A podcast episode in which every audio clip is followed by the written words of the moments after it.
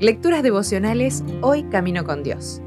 Escrita por Carolina Ramos y narrada por Alexis Villar.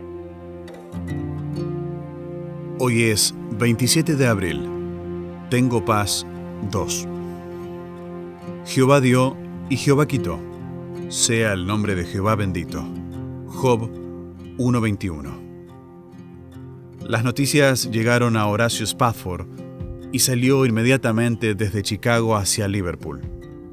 Dwight Moody, el evangelista, dejó las reuniones en Inglaterra para ir a Liverpool a consolar a los apenados padres, que eran amigos suyos, y quedó complacido al escucharlos decir, todo está bien, que la voluntad de Dios sea hecha.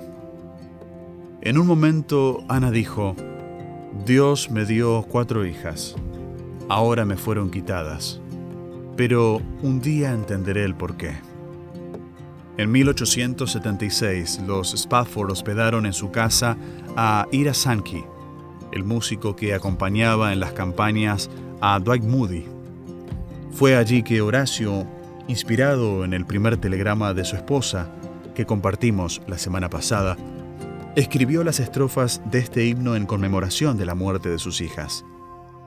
Luego, el himno completo, con melodía compuesta por Philip Bliss, se publicó en 1876 y Bliss lo cantó por primera vez ante varios pastores.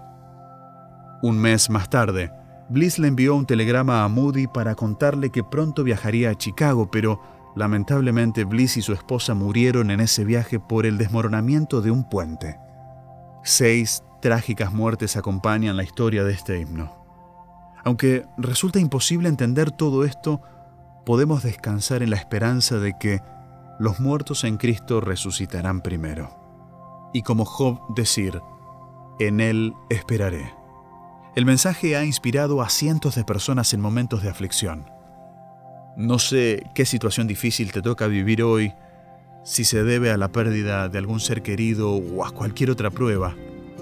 Te animo a que sigas confiando en Dios y a que te aferres a Él Muchas otras tristezas pueden haber quedado escondidas a lo largo de la historia e himno de tu vida. Pero aún en medio de las lágrimas y la incomprensión de algunas cosas, podemos elevar nuestras voces y pensamientos a Dios, pedirle que nos acompañe y agradecerle por adelantado por esa paz que Él nos puede dar. Una versión muy conocida de este himno es la de Wedley Phipps. Antes de cantarla, en uno de sus conciertos, él dijo, es en el silencioso crisol de tus sufrimientos personales y privados que tus sueños más nobles nacen y se reciben los más grandiosos regalos de parte de Dios en compensación por lo que pasaste. Léelo otra vez y ora por eso hoy. Si desea obtener más materiales como este, ingrese a editorialaces.com.